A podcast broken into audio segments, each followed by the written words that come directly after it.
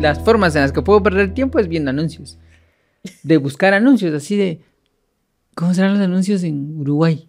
Entonces pones así, anuncios Uruguay 2022. Y mira, anuncios. Sí, anuncios. Me gusta mucho ver anuncios. De niño me, me gustaba memorizarme los anuncios. Y decirlos al mismo tiempo mientras Sí, estaban pues, mientras estaban. Ajá, era mi hobby. De así como, anuncio nuevo. Este anuncio no lo he visto. Fíjate, ya lo traías desde Sí, siempre. sí, siempre me gustó esa parte de los anuncios. Ahora, digamos, cuando me ha tocado hacer, no hay ninguno que yo diga, ¡ah, qué bonito me quedó! Pero no sabes qué niño está así como vos estás. No, no hay cantando ninguno. No, no hay ninguno. Ah. Seamos realistas. Bueno, empezamos. Empezamos. Eh, empezamos con... Hoy, hoy vamos a hablar, hoy venimos a este programa aquí, simplemente Paula, a hablar sobre, porque es así como tema, Sí, sí, sí, sí, sí. tema así de, Ah, ¿Cómo así? de simplemente Paula. Si tuvieras un show de, un show como, ¿qué es? Como Cristina. Como Cristina Saralelli. Ajá, o, pero, ajá, de antes, porque ahora son como bien controversiales. Ahora la idea de, los, de ese tipo de programas es generar Sí, conflicto. y me- Exacto. pero antes eran más así como Sí. de reflexivos. ¿verdad? Es cierto. Tenía su panel de invitados. Tenés razón. Yo recuerdo que ahí, vi- como yo miraba esas cosas todas las tardes, eh, aprendí cosas. Como por ejemplo, una vez ahí, eh, en este de Cristina, llevaron a familiares del Balcerito, que era un niño que encontraron en, en Estados Unidos y lo querían quedárselo en Estados Unidos, pero lo querían deportar. Fue todo un caso político bien fuerte. Y yo de niño viendo ahí los testimonios de la tía pasaba, y, un- lo que ajá, y así como, ¿y quién es el Balcerito? Y Fíjate, eran más... Ahora eso suele ser como de infidelidades y esas Sí, cosas. son más, más de temas así, de chismes y Sí, ajá, como medio amarillistas. amarillistas, ajá. Antes sí, sí. tenés razón. Ajá, bueno, pues volviendo a tu Eran show. Simplemente. Volviendo a simplemente Paulita. Hoy vamos a hablar de el matrimonio. ¿Qué tal? Ajá. ¿Cómo, El ¿cómo se va a llamar el podcast? El matrimonio. Solo así, sí, ¿verdad? Solo Sí. así. El matrimonio, sí. Eh, pero quiero empezar con una lectura. A ver, por favor, Mario. No, es el origen de la palabra matrimonio. Sí, que, que este es un diccionario de raíces, que está bueno tenerlo. Eh, porque hay como raíces que le dan vida a un montón de palabras. Y en este diccionario te coloca cuál es la raíz y qué palabras han nacido acerca de esa raíz. Entonces, por ejemplo, la raíz que le da vida a matrimonio es la de mater, matris, matrem, Ujú. que significa madre. Son formas o como que lo que hay dentro de la estructura de la palabra es la madre. Ok. Y entonces ahí dan un montón de, de nombres, ese tipo de cosas, va como materno, comadre, madrastra y entre esas cosas, matrimonio. ¿Qué te parece? Ajá. Y entonces dice, te voy a decir la definición que tiene, que el origen de la palabra significa oficio o deber de la madre. Oficio o deber de la madre. Ajá. Mira. Entonces, desde la antigüedad, la idea del matrimonio estaba en relación a los hijos. A la madre. Ajá, al oficio al- de la madre. al Sí, pues, llegar a ser para mamá. ser madre tenés que tener. Tenías hijos. que casarte, o por lo menos en la época en donde se inventaron casarte. la palabra. Claro. claro. Ajá, y No solo hijos, sino también casarte, ¿sabes? Era como parte de... Era parte de en ese entonces. Pero era un poco la, la visión que se tenía en la antigüedad. O sea, si te ibas a casar era porque tenías, ibas a tener hijos.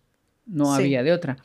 Pero después, conforme las sociedades han ido como desarrollándose, también han ido eh, complejizándose ese tipo de cosas. Y entonces, en algún punto, el matrimonio también implicaba la unión de poderes Sí. o la unión de, de fortuna, si tenías dinero, o la unión de algo por el estilo. Y entonces ya se empezó a ver también como una herramienta político-social, Sí, sí, sí. En donde sabías que si yo tengo tres empresas, si tú tenés tres, y si nos casamos vamos a tener seis. Vamos a tener seis, sí. Nos va a ir Ajá, mejor. nos- sí, y entre seis ya podemos hacer un par de averías. Sí. Otras seis. Ajá. Sí, no, no sé cómo funcionan las empresas, pero creo que no es así, ¿sabes? Tampoco tan así. es- Ajá. Entonces, ya con, con esto como que se desvirtuó también un poco el origen. O pues Ok. cambió, cambió. No sé si Cambió. se desvirtuó, cambió la idea del matrimonio. Pero este sigue siendo el tema, ¿verdad? Del matrimonio. Casarse o no casarse. Contraer o no contraer matrimonio. He allí el dilema. Sobre todo en ciertas edades. Sí. Entiendo que es un dilema en ciertas edades. Yo nunca he tenido ese dilema. Estoy segura. Estoy segura que no. Y usualmente ese dilema es más de mujeres, que sienten como una presión de a cierta edad hay que casarse porque pues la sociedad ya te ve como, ala, no te has casado, estás solterona, dependiendo de, de alguna edad. Hay hombres que seguramente también tienen Sí, la- yo tengo la- amigos que, que, tengo un par que vienen a mi mente, la- el diálogo con ellos de yo ya me quiero casar y aquella no quiere. Sí. Sí, incluso hubo uno que, que cortó porque el tema le caía muy mal a la novia y la novia quería como, no, no, no, no, no, hombre, no, dejémoslo así. Y él de repente dijo, mira, yo no estoy jugando, yo me quiero casar. Y la chava le dijo, ah, pues yo no. Y ya, ya. Mira, o sea que ahí el caso... Contrario, mira. ajá, entonces yo Sí, no creo que pasa, sea solo de, de mujeres, creo que es del ser humano. Ok, Ajá, dejémoslo, del ser humano.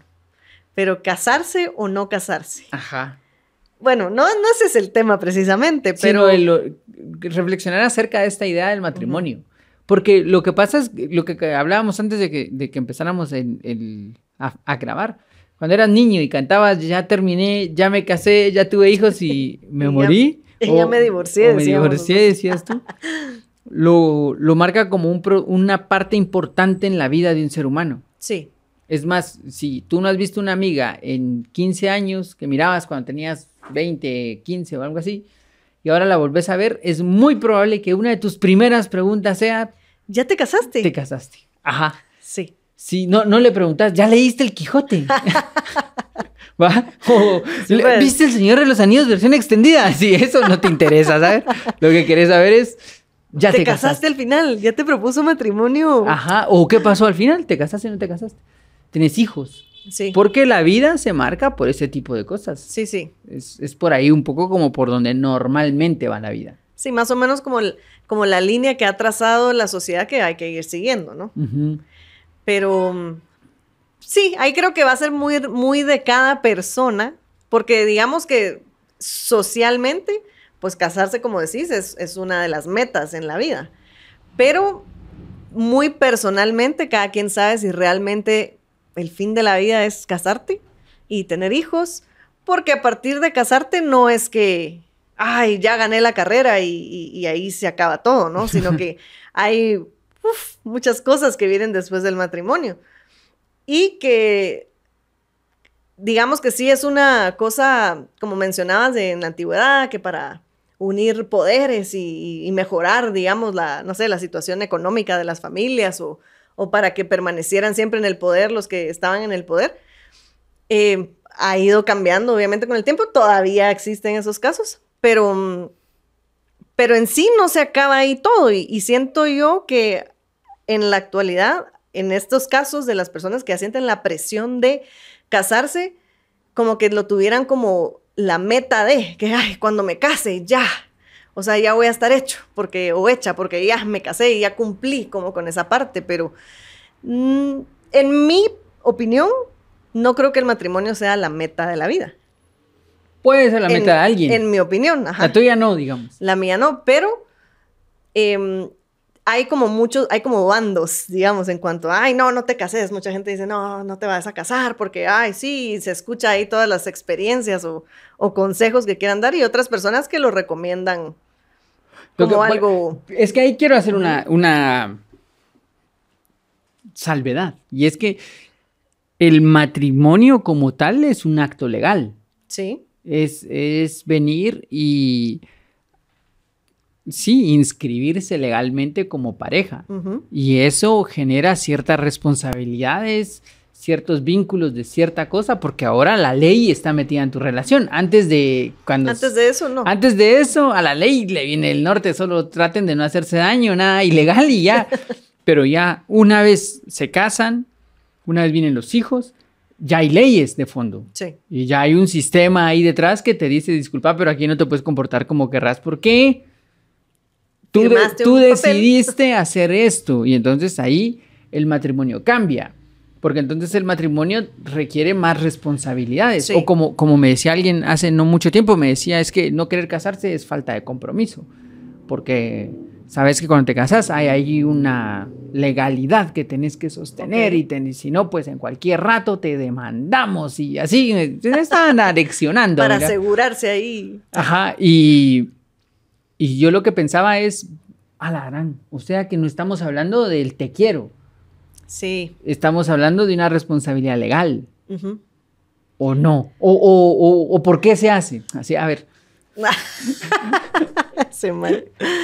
Pues mira, no sé por qué se hace, hay quienes tendrán sus motivos, pero sí, creo que hablando del matrimonio, digamos, dije, ¿verdad? Que no pienso que el matrimonio sea la, meta de la vida, pero tampoco quiere decir que esté en contra de él. Además, yo estuve casada, ya no estoy casada más, pero no por eso eh, voy a decir, ay, no, no se case nadie. Sí, por ejemplo, en, en yo me casé muy joven, entonces a esta edad mis amigas se están casando porque pues es como, digamos, la edad más, no sé, lógica, digamos, o la edad oportuna para hacerlo, porque se supone que uno ya está más estable económicamente, ya uno sabe qué quiere, etc. Se supone. Entonces, siempre sí, cuando llega el caso de que alguien se va a casar, yo siempre pregunto, ¿estás segura? ¿O estás seguro que te quieres casar? Y a veces, a veces es un poco en broma y a veces también es un poco en serio, pero porque muchas veces hay como una ilusión en cuanto a la celebración de la boda y hacer la fiesta y todo. Y, claro, es, es una celebración la que, la que estás haciendo porque vas a unirte pues ahí legalmente con alguien, estás haciendo un compromiso ya formal, legal. Pero, en, pero sí, como precisamente lo que decís, vienen muchas cosas después y no necesariamente lo que se vive en un matrimonio no se va a vivir en una relación en donde alguien no está casado, pues porque igual Ahora es más normal que alguien se una nada más con alguien y tengan hijos y pues vivan, digamos que esa, ese matrimonio, entre comillas, sin el papel. Pero va, ahí hay como varias cosas. O sea, que estás diciendo... A ver. Déjame ordenarlo. estás diciendo que una cosa es la relación de la persona. Sí. Otra cosa es el matrimonio como un acto legal. Y otra cosa es la boda. Sí. Que son tres cosas diferentes. Totalmente. Eh, y que, claro, entiendo que puede ser la emoción de la boda la que te lleve a casarte, pero la boda no es el matrimonio. No es el matrimonio, pero muchas veces sí hay una... Yo te lo digo porque conozco casos, ¿no? Que, la idea es eso, ¿no? El, ah, sí, la fiesta y todo. Claro, no quiere decir que no estén enamorados o que no haya un compromiso, pero es como el, el, no es el firmar el papel para que esto sea legal, es hagamos la fiesta, porque qué alegre y entonces ya estamos casados, ¿no? qué miedo, ¿por qué hacer eso? Entonces, sí, entonces te digo, yo no estoy para nada en contra del matrimonio, pienso que está bien para las personas que quieren, que quieren casarse y comprometerse, y sí es una responsabilidad legal la que hay ahí, sobre todo cuando vas a terminar, si decidís que vas a terminar el matrimonio. Entonces hay cosas pues que hay que arreglar ahí. Pero lo que yo personalmente pienso que a lo que trato de llevar a la, reflexión, digamos, a un par de amigas pues que se han casado, no creas de que a todo el mundo ando ya leccionando ni nada, no soy quien para, pero sí hay una, hay un, hay una relación que hay que mantener después de ese matrimonio. Y muchas cosas cambian, entonces hay un compromiso legal, pero realmente hay un compromiso como pareja el de tratar de hacerlo lo mejor posible para acompañarte porque se supone que te casas para toda la vida. Entonces no es, no es una decisión que debería tomarse a la ligera. En ninguna... a mí Ahí, hay filosóficamente varios errores, ¿verdad? A ver. Primero, nada es para siempre. Ah, pues claro, pero por eso te digo, supuestamente. Pero de, si, vas a, si, eso estar ahí el resto de tu vida, ¿no? Pero por eso te digo que filosóficamente ese argumento no tiene sentido porque nada es para siempre. Entonces, si tenés la idea de que va a ser para siempre, ahí diríamos, espérese, mejor disminuya su expectativa y diga, espero que dure o espero que esto. Pero si, lo, si le quitas la para siempre, muchos conceptos dentro de esto cambian. Si uno de estos es eso, el me voy a morir aquí. Entonces, eh, una de las cosas que, que pienso que filosóficamente habría que como replantear. Y la otra es que hay que tener muy clara las diferencias de, que, de lo que significa. Si quieres hacer la boda, si quieres vivir con una persona o si quieres seguir manteniendo una relación. Pero al final de cuentas son como grados distintos de una especie de compromiso. eh, antes las bodas siempre han existido, o siempre ha existido esta idea como de, de la unión. No sé si siempre se bailaba el meniaito en la boda y esas cosas, ¿va? Pero siempre hay una forma de celebrar que dos personas se unían y ya. En algunos puntos de la historia no fue tan importante. O sea, te uniste ya, el, eh, el vecino se casa con la vecina, el herrero con la hija del panadero. O sea, era como más normal, natural cuando las sociedades eran menos complejas. Se juntaban, bueno, entonces tenían una familia y bueno, entonces mis pertenencias, ¿cómo hago para que nadie te las quite, verdad? si yo me muero, ¿cómo hago para que lo que tengo te quede a ti porque lo vas a necesitar? Ah, firmemos algo en donde decís que es de esto. Ah, pues sí, hagámoslo así. O firmemos algo para que lo mío es mío y lo tuyo es tuyo. En ese momento no. Ahora sí. Ajá, es que esto es a lo que quiero ir en el recorrido histórico. En el recorrido histórico te voy mostrando que empezó muy simple, empezó como un acto muy genuino. Empezó como un acto genuino de te protejámonos protejámonos porque el mundo es duro y nosotros tenemos que armar esta unidad, como esta relación, como una unidad que, que, pueda sobrevivirle al, al, mundo. Conforme las sociedades se han ido abriendo y se han ido haciendo cada vez más materialistas, cada vez un poquito más utilitaristas, y siempre se le ha visto como por dónde está el negocio, que es lo que sucede ahora, ¿verdad? Eh, entonces ya hay variables, ¿verdad? Ya hay no, no, no, casémonos, pero lo tuyo es tuyo, lo mío es mío. No, pero si nos casamos, esta empresa es de los dos. No, pero... Pues. Entonces, el origen ya no está. El origen de formamos una unidad porque el mundo es muy duro y así los dos juntos podemos estar unidos y nos defendemos y defendemos esta pequeña sociedad llamada mi familia. Eso ya no está. Ahora lo que hay, o pues sí ha de haber, seguro hay matrimonios que tienen eso Sí. Eh, pero se ha ido cambiando todo ese concepto. Pero ya no es así solamente. Ya no es solamente así, sí. Ahora hay abogados y mil cosas y hay cosas muchísimo más complejas ahora dentro de esto y ha complejizado un montón a las sociedades. Es más, el, acercamiento, por ejemplo, yo, nosotros somos el, resultado de una generación de padres eh, que no siempre el casarse era lo prioritario la mayoría de nuestras generaciones, de los que nacimos en los años cercanos a los que nacimos, no era casarse la meta de sus vidas. Se casaban, pero no era tanto. Eh, los que estaban cumpliendo 25 años a finales de los 90, esa era la meta, casarse. Si del 96 al 2010, casarse. Esto era casarse. Y del 2010 para acá, lo contrario, nadie quiere casarse. Pero como siempre ha pasado, como hay parejas que resultan y parejas que no, la gente sigue casándose y sigue descasándose independientemente de todo eso. Entonces, pero es interesante ver cómo el, se han confundido conceptos y hay como conceptos mezclados con otros cuando no todos implican lo mismo. Eh, actualmente, digamos, una cosa es eh, lo que decías tú, hablar del enamoramiento no es hablar del matrimonio. O lo clásico, yo conozco muchos casos de gente que fueron novios 15 años, se casan y no resulta, se separan y ya no se vuelven a querer. ¿Y qué pasó?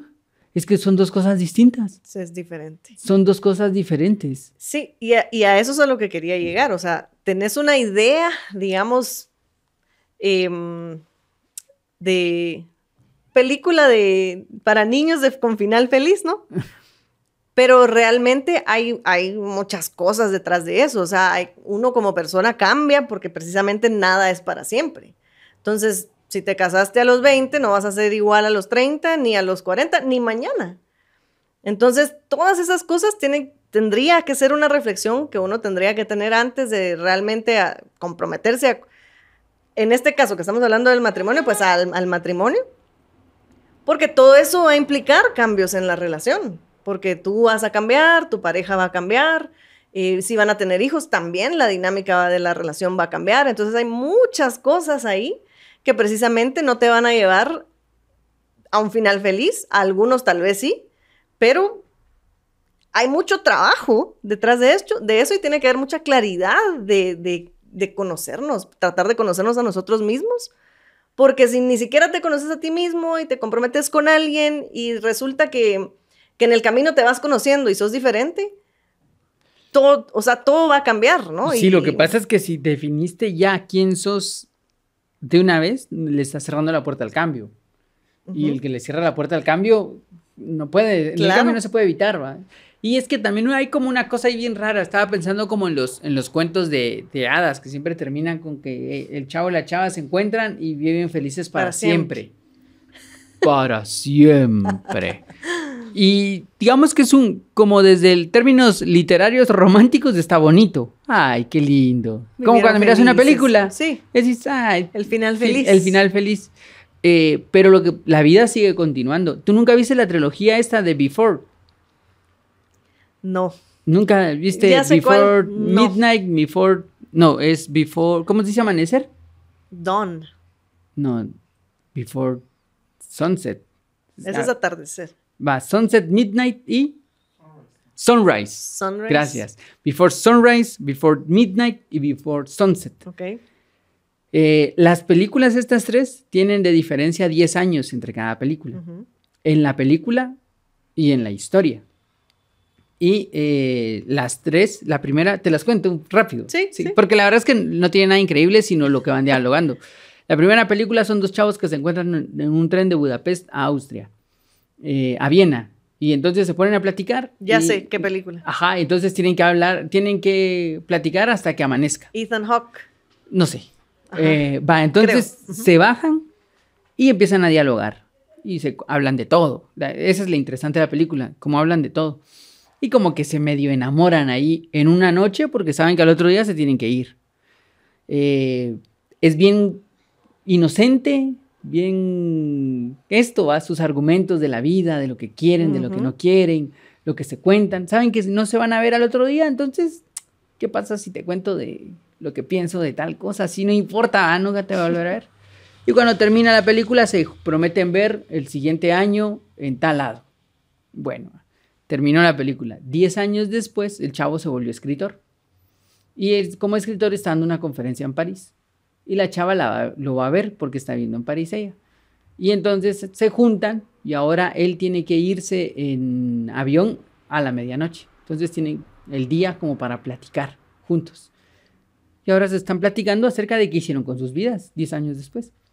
Y el chavo pues se casó, tiene dos hijas, eh, se está divorciando ya después de los 10 años, se volvió escritor, la chica tuvo un par de relaciones, no funcionó, terminó viviendo en París. La vida, ¿va?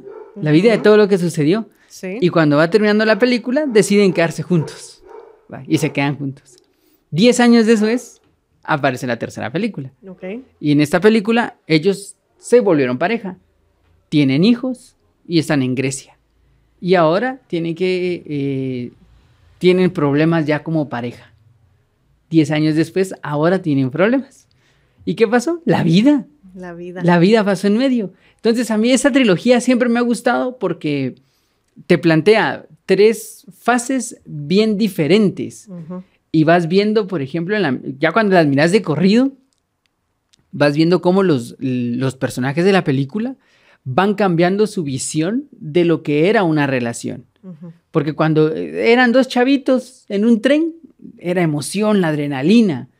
Cuando eran ya como escritores, esto ya era hacia el futuro, para envejecer. Pero ¿y cuando ya sos viejo? ¿De qué se trata la relación? ¿Hacia dónde va la relación cuando ya llegaste hasta ahí donde la habías planteado? Súper interesantes, te las recomiendo. Ok. Te las puedo pasar. Sí. Eh, pero creo ya que... vi la primera. Ah, mi- mira las Ujú. otras dos. Y si puedes, mirarlas un poco seguido para que Ok, le vayas cachando. el director es un crack porque las hizo a cada 10 años. Respetó los 10 años físicos de, los, Ok, de la los vida, actores. los 10 años de la historia. Y es bien interesante que la película son dos personajes hablando. Sí, sí, sí. Sí, es toda la película. Y ahí hablan de todo.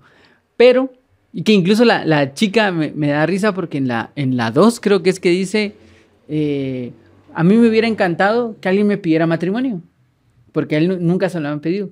Les hubiera dicho que no, pero me hubiera encantado que alguien se acercara y me dijera, "Hey, ¿quieres casarte conmigo? Pero nunca nadie me, Me lo me pidió. lo pidió y no sé por qué. Y él le dice, pues porque a ti no se te podría preguntar. Uno sabe que mañana tú vas a hacer otra cosa y que puede que no esté en el plan de tu vida seguir con uno. Sí, pues. Y cambió. Creo que ser, cuando, cuando planteas una idea de quedémonos juntos para siempre, es insostenible psicológicamente. esta idea de siempre, aunque dicen, no, pero es que es estabilidad y es, no, no, no, pero es el compromiso. Hay también una mentira ahí sobre no creer que existe el cambio. Desde ahí creo que también estás entrando como con con argumentos que no vas a lograr sostener. Con, una, con la fantasía de, la película. De la película. Y habría que entrar un poco más realista. entremos desde separando las cosas. Esto de qué se trata, si va a funcionar y si no funciona, ¿qué va a pasar? Pero a las personas no les gusta pensar en eso. No, ¿cómo no va a funcionar si somos almas de una gemelas? Vez estás diciendo, porque como no crees en el matrimonio. Me pues estás echando sal. sí, no. Ajá, y no es eso, precisamente no es de que uno quiera echarle la sal, para nada, solo es una realidad en la que, a la que todos, todos experimentamos el cambio. Y, mm, y yo me recuerdo también de, niña, eh, mis papás tenían unos amigos eh, a donde íbamos seguido, y como ellos tenían hijos también así de la edad de mis hermanos y mía, la esposa de este amigo de mis papás nos ponía siempre alguna película de Disney. Y al final siempre era y vivieron felices para siempre. Y me recuerdo que una vez ella llegó y mm, estaba terminando la película y nosotros decimos, ah, estuvo bonita la película, no sé, era la Cenicienta, una cosa así.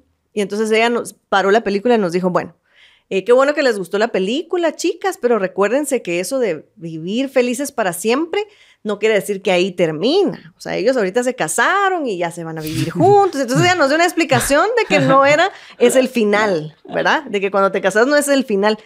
Y a mí no se me olvida porque es cierto, a veces, es, a veces entras con esa idea o vas con esa idea de que, ay, sí, nos casamos y ya, vamos a ser felices para siempre. Nadie es feliz para siempre, nadie es feliz todos los días, ni siquiera un día entero tal vez vas a ser feliz todo el día. Entonces, a la gran, sí hay que ser yo sí considero que hay que ser realistas y realmente reflexionar de hasta dónde puedes llegar. Como dijiste, vamos a hacerlo lo mejor que podamos para llegar hasta lo más que se, hasta lo más que se nos permita. Y si es hasta que la muerte los separe, pues, y esa, era su y esa era su meta, excelente. Pero si no, ay, hay, sería bueno haber tenido ese diálogo anteriormente y tener como esa madurez de entender que cuando llegas a ese punto,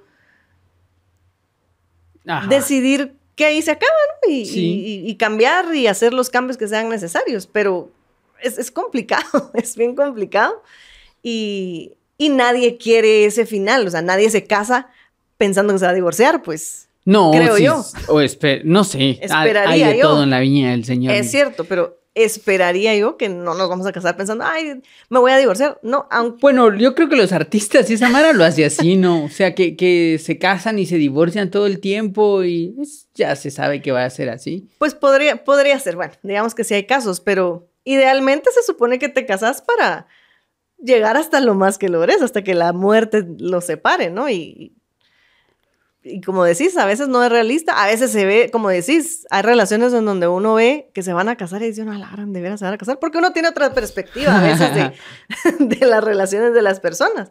Y a veces estamos equivocados también y pues les resulta, pero, pero sí no se trata nada más de, ay, me quiero casar para que la sociedad ya me deje de fregar con este tema. No, o sea, es una cosa bien seria. Sí, totalmente seria. Y, es, y, no solo es seria, sino que también implica mucha madurez. Sí. Mucha madurez el momento en el que elegís hacerlo. Eh, implica separar las cosas. Tenés que lograr separar lo que decías, los sentimientos de la parte legal, de la parte de todo esto. Son varias facetas las que entran en juego. o sea, hay que reflexionarla bien antes de, cualquier esta. No, no es una postura en contra de. Este, en todo caso, es una postura como más de aterricemos bien de qué se tratan todas estas cosas. No, no, no puede ser únicamente emotivo. Sí. Si es solo emotivo, pues vayas a vivir con una persona y tranqui, y ahí van viendo cómo va funcionando, porque no pasa nada si se va a vivir con una persona. Eh, pero ya, si se vuelve algo más real, concreto, hay leyes, como decíamos, y si después va a haber familia, hay implicados dentro de todo esto. Entonces, piénsela bien porque no va a ser nada sencillo el, todo lo que puede Sí, acarrear. No, no, no. Eh, y entonces esas cosas creo yo que no son temas que se hablen. Sí. Yo conozco mucha gente que cuando se casa no tiene ni idea, así, pero ¿y qué se hace? Ah, es que mira al abogado y ¿y qué? O sea, no, lo- no lo ven como, mira lo que está sucediendo, estás comprando una empresa que puede resultar o no puede Sí, resultar. Sí. Y ahí creo que falta como reflexión. Ahora, lo interesante es que, el, por ejemplo, el anillo, el famoso anillo de compromiso, eh, entiendo que la parte simbólica tiene su origen con la idea del vacío. O sea, cuando tú tienes un anillo, lo importante del anillo es que no tiene nada dentro. O sea, el, el anillo es valioso porque tiene un vacío. Entonces, ¿cómo puedes sellar ese vacío colocándole algo dentro? Entonces, el anillo de, de compromiso implicaba que se iba a llenar algo. El compromiso era llenar algo, era entrar en algo. Entonces, entrabas y ahí se cerraba el compromiso. Entonces, tenía una parte bien simbólica. Mira. Pero en- cuando surgió esta simbología, no decía, porque ahora entiendo que el anillo tiene que tener hasta cierto precio. Y, Sí, o sea, hay como reglas así que decís, pero y, y espérense, ¿en qué momento pusieron eso? Po- Porque era tan bonito al inicio el símbolo. Sí. Ahora hasta hay un anillo que se da antes de comprometerte. Es un anillo de promesa. Después ya te da el de compromiso y después el, la argolla de matrimonio.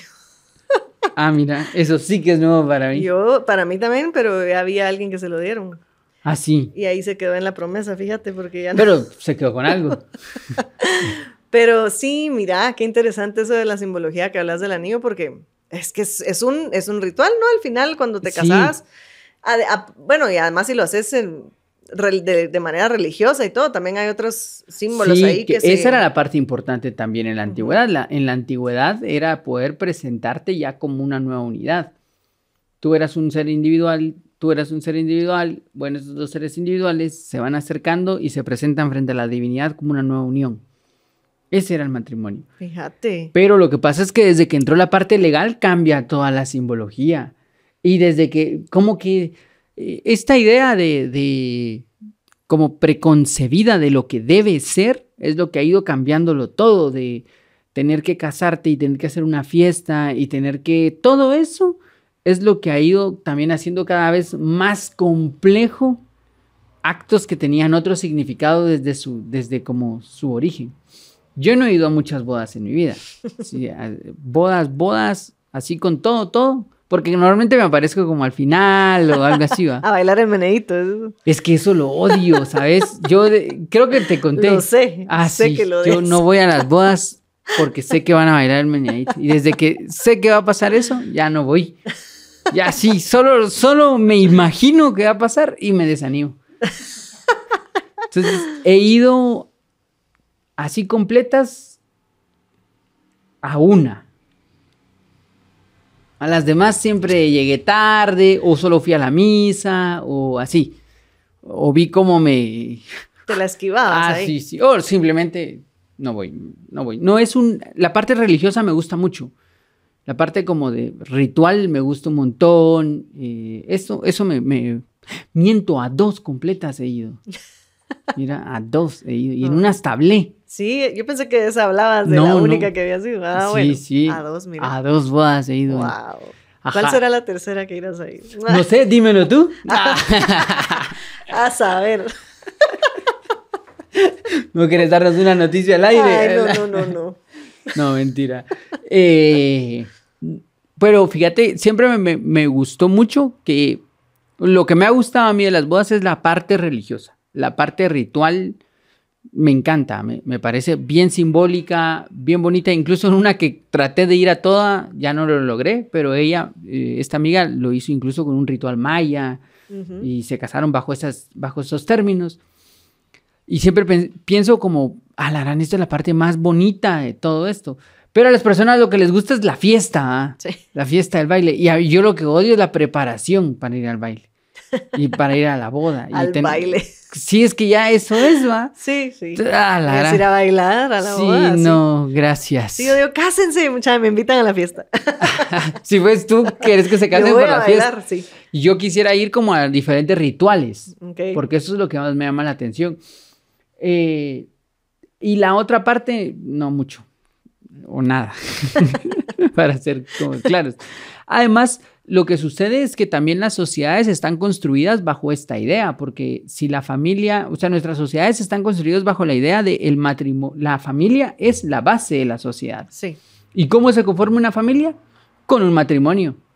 Y teniendo hijos. Ajá. Pero la, la parte principal es Casarse. casarse. porque para casarse se insertan en- dentro de la sociedad y la sociedad son las sumas de las familias. Pero yo creo que la base de la sociedad tiene que ser el individuo. O sea, el individuo consciente de sus actos, consciente de sí mismo, consciente de cómo se relaciona con todos los demás. Entonces, si planteamos este individuo como base, vamos a tener una sociedad más consciente. Entonces ahí mi crítica personal al matrimonio está en que no se promueve la conciencia, sino, "Ah, denle muchachos, si se quieren, háganlo. No, Sí. no, no, espérense, alguien que les dé clases para hacerse conscientes o algo por el estilo, antes de construir una sociedad en base a malas decisiones.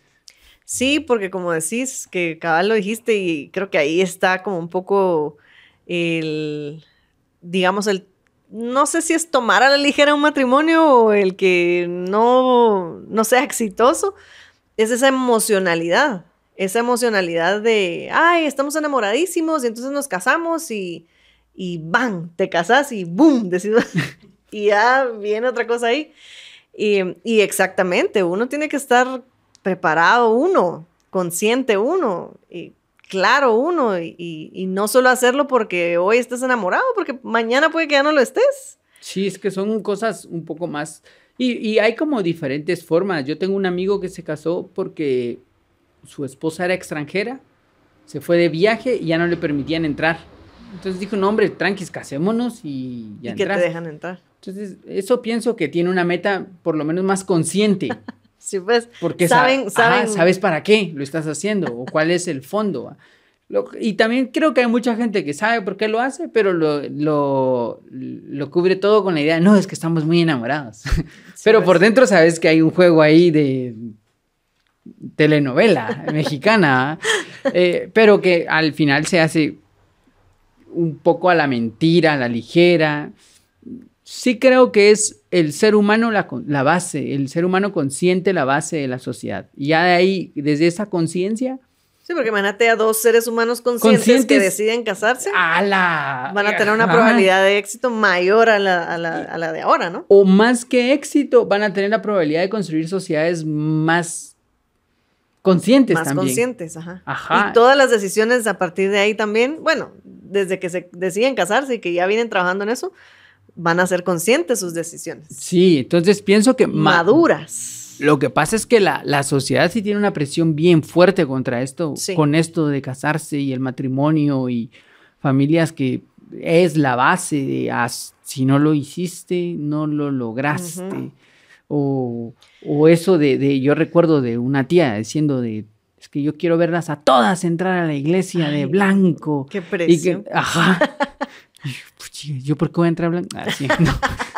o sea, no, pues, pero... Sí, sí. Pero sí, sí, la presión social es bien fuerte y si y después a eso le sumas que viste todas las telenovelas y que la telenovela termina donde se casan, va. El chavito y la chavita se casan y ahí termina la novela. Eh, y las películas de Disney terminan donde se terminan casando. Y las canciones románticas es porque son felices para siempre. Hay todo un constructo social ahí Va, fuerte. Y, esa es esa parte, digamos, pero está la otra parte en donde las telenovelas está casado con alguien, pero está enamorado de alguien más porque la mujer es una malvada o al ah, bueno, revés. pero esas ya son novelas más No. modernas. Sí, pero te digo, eso mismo es también lo que te están bombardeando en la tele. Entonces también mucha gente dice, ay, no, es que para eso no me caso, pero ¿qué es lo que tenés tú dentro? O sea, ¿qué es lo que estás viendo y qué es lo que quieres construir? O sea, Esa, esa es la cosa, individualizarse ajá. conscientemente y para tomar decisiones. Pues si algo funciona, funciona y si no funciona, no funciona. Pero habría que racionalizarlo un poquito más. Sí, estoy de acuerdo. Esa conciencia va a ser clave para tomar las decisiones, las mejores decisiones y que al momento de que te cases, vas ahí en esa, en esa línea de, de, racionalizar las cosas y tomar las decisiones correctas. Idealmente, pues llegar lo más lejos posible en el, en el matrimonio conscientemente, no solo porque, ay, es que por los hijos estamos juntos. y ay, es que porque si me divorcio tengo que pagar un montón de dinero, entonces mejor sigo casado. O sea, eso si lo hubieras previsto desde antes, lo hubieras tenido resuelto al momento que firmaste pues el, contrato, ¿no? Pero... O aunque ya te agarre, solo toma conciencia de que no es tan, no es un juego. Eh, no es un juego y tus actos te han llevado ahí y que cuando toca hacer lo que toque hacer, ya sea superar dificultades y que lo logres superar o separarte porque el plano no hay para dónde, de forma madura poder hacerlo y sabiendo que tú has tomado esas decisiones. Es cierto que te unís con una persona y, y estás como en una empresa juntos y los dos quieren que funcione, pero al final de cuentas cada uno toma decisiones por su cuenta, cada uno es un individuo y la otra persona no va a hacer lo que tú querrás siempre, ni al contrario, o sea, cada quien es dentro, de, dentro de la relación y hay que respetar tanto quién sos tú como quién es la otra persona. Y ahí, a la gran. No, es que ahí creo que nadie sabe. Yo no creo que haya alguien que tenga como expertise en esos temas. Ahorita mientras te escuchaba decía, sí, esto suena bien bonito en teoría, pero eh, ¿quién, ¿quién sabe, verdad? ¿Quién sabe cómo funciona esto? Nadie pero porque ya conocer un ser humano, el autoconocimiento es tan complejo, el, poder llegar a entender los motores internos o por qué tomamos las decisiones que tomamos o porque a veces sabemos que no deberíamos de pensar así no puedo dejar de pensar así. O sea, todo eso en un solo ser humano. Sí. Qué difícil en dos seres humanos. Por ahí creo que hace falta un poquitito más de filosofía y un poco más de conciencia. No digo que no haya matrimonios que funcionen, seguro. Yo conozco muchos que funcionan. Yo también. Y que son brillantes y que digo, ¡ala, qué increíble! Y sabes que el de esta señora que me dijo lo de las películas, su matrimonio, pues al menos lo que yo he visto, es muy bonito. Y, eso era otra cosa, que tampoco sé cómo es por dentro. Entonces, al final, esto es un tiro al aire. Exacto. Nunca sabes del todo, pero tenés que estar lo más consciente posible de esto, no revolver las cosas no creerte la, telenovela, tratar de quitar todas esas fantasías telenovelescas y verlo un poco más objetivo. Sí, ser, ser objetivos en tu relación y saber que, hay que el cambio va a, ser, va a estar ahí siempre. Ajá. Y eso te puede llevar a cualquier lado. Entonces hay, hay que ver, hay que estar atentos, hay que poner atención. La única constante es el cambio. Y puedes cambiar, o la otra persona puede cambiar. Ah, exacto. O el mundo puede cambiar. También. bueno, me, gusta esa conclusión. Sí, a mí también. ¿Te parece? Sí. Pongámosle conciencia, pongámosle conciencia. Hagámoslo consciente, veamos, dejemos la puerta abierta al cambio eh, y eso, ser más conscientes. Me parece. Y nos invitan a la OA. Aquel a la religión y yo a la, a la, a ritual y yo voy a la fiesta. Pueden no, pueden no invitarme a ninguna de las dos. Gracias. Sí, es que no, no es algo que me llame tanto la atención. Sí, lo sé, lo sé. Porque no es que no me guste ir de fiestas. Ah, también lo sé. Solo que ese tipo de fiestas, es que ya están ensayadas. Esto va primero, esto va segundo, esto va tercero, esto no es nada orgánico. Es como bien, hasta cómo se tiene que divertir alguien. No, no. Hasta el meneíto, es sí, cómo lo tienen que bailar. No, así, cómo te que ir vestido, como, no, no, no, gracias. bueno, pues no invitan a Mario. Bueno, gracias Gerson. Gracias Gerson. Gracias Mario. Chao. Adiós. Filosofía